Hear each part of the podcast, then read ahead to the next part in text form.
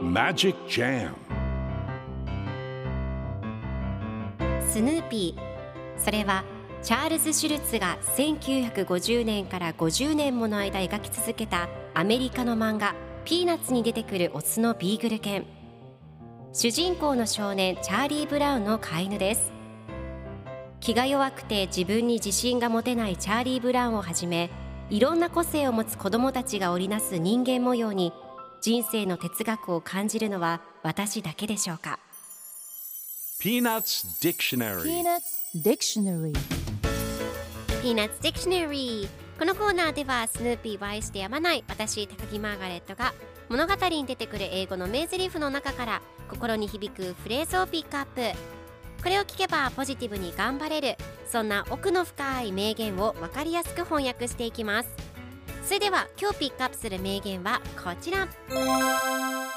You should put a little behind each ear tonight. You should put a little behind each ear tonight. 今夜両耳の後ろにちょっぴりつけるといいよ。今日のコミックは1984年4月18日のものです。ペパーミントパティとマーシーが一緒におしゃべりをしています。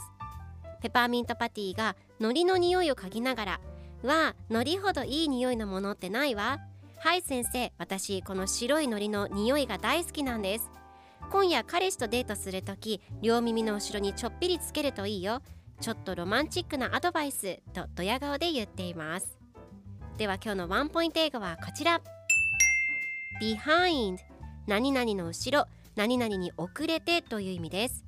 今回のコミックでは You should put a little behind each ear tonight と出てくるので今夜両耳の後ろにちょっぴりつけるといいよという意味になりますでは behind の例文2つ紹介するとまず1つ目うさぎは木の後ろに隠れた The rabbit hid behind the tree 2つ目私を後ろから押すのをやめてください Stop pushing me from behind それでは一緒に言ってみましょう Repeat after me Behind Behind Behind Behind Good job!